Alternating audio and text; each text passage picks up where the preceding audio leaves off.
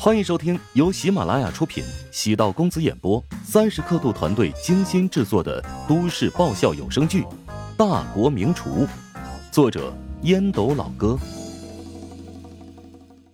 第七百八十四集。陈雪华微笑道：“你和如雪去暹罗旅游，按理说回来应该兴高采烈。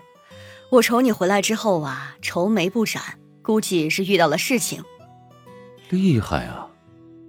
乔治对陈雪华比了个大拇指，陈雪华摸着嘴巴笑道：“不出意外是婆媳矛盾吧？不是你学过算卦吧？”呵呵，婆媳矛盾家家户户都会有，所以呢，猜这个百分之九十都可以中。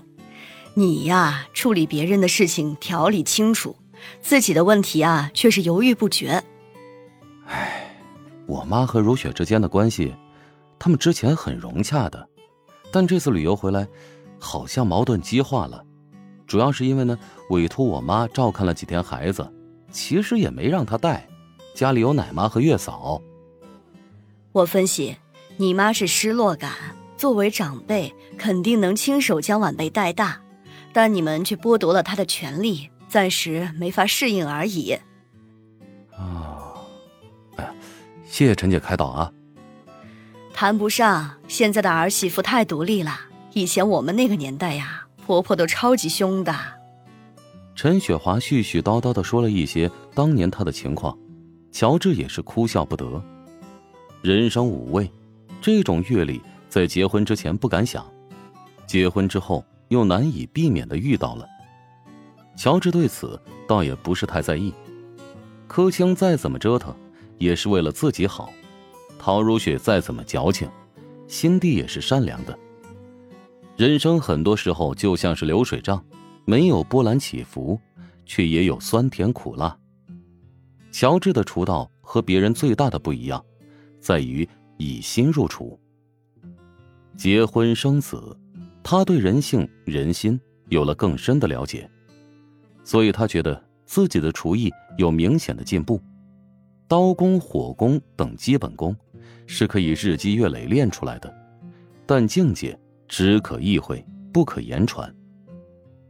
乔治慢慢消化掉从生活中带来的负面因素，将之转化，敲开灵魂的源泉。其实柯青和陶如雪的矛盾，都可以转化为表达亲情和爱情的一种方式，如此便想通了。陈雪华离开之后。乔治给柯青打了个电话。昨天回去，我跟如雪认真的讨论了一番，修正了一下对于两个小孩的教养方式。哎呦，这这，你跟他不会吵架了吧？呃，准确来说是激烈讨论。哎呀，妈对如雪没有任何意见。她虽然年轻啊，但是很善良。因为我让你们出现问题，我这很过意不去啊。哎，家有一老，如有一宝。当晚辈的，当然要尊重长辈了。好啦，就此打住。哎，对了，如雪给我买的那个包是不是特别贵？乔治错愕，老妈这转弯的速度还真是惊人呢。还行吧。以后别给我买这么贵的东西啊！我这是个老太太，身边的朋友啊，没有人懂这些，给我买不合适。藏在家里啊，怕被偷了；这背出去，怕被抢了。担惊受怕的。柯青嘴上抱怨，但心里还是喜欢的。啊，也不能不买，以后少买吧。哎呀，不管你了，回去之后跟春姨打个招呼啊，就说是我之前胡搅蛮缠了。柯青压低了声音，乔治微微一愣，知道柯青是怕自己在陶家难做。妈。你没错，春姨也不会在意这些细节。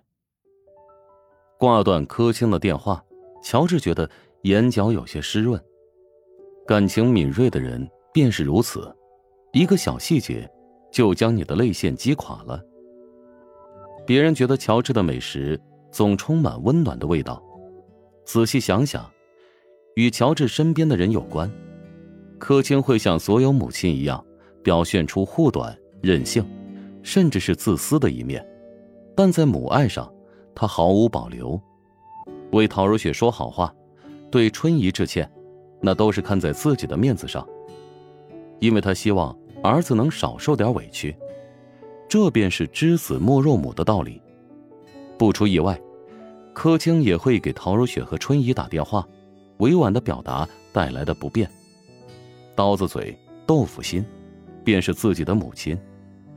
片刻之后，陶如雪给乔治打来电话：“妈，给我打电话了。”“嗯，他骂你了吗？”“没有，他骂了你一顿。”“骂我？”“是啊，说你是个铁疙瘩，跟一个哺乳期的女人闹别扭。”“哺乳期，不一直是两口旱井吗？”“去死吧！”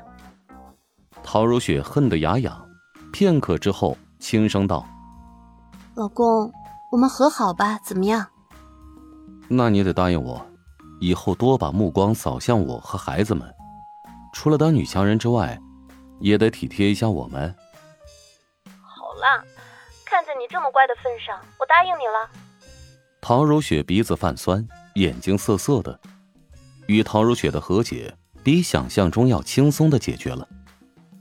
在一起生活，哪能没有点摩擦呢？苦涩也是人生最美妙的经历之一。当苦转为甜，那种滋味堪比吃一顿大餐。吵了闹了没分开，感情才更加坚固。牛叶和王静前来拜访，确定婚宴的细节。日子定了之后，请帖都已经送出去。牛叶不太讲究细节。但王静不是一个好糊弄的。乔治喊来了陈雪华，与两人商议当天的酒宴，涉及几百万的流水。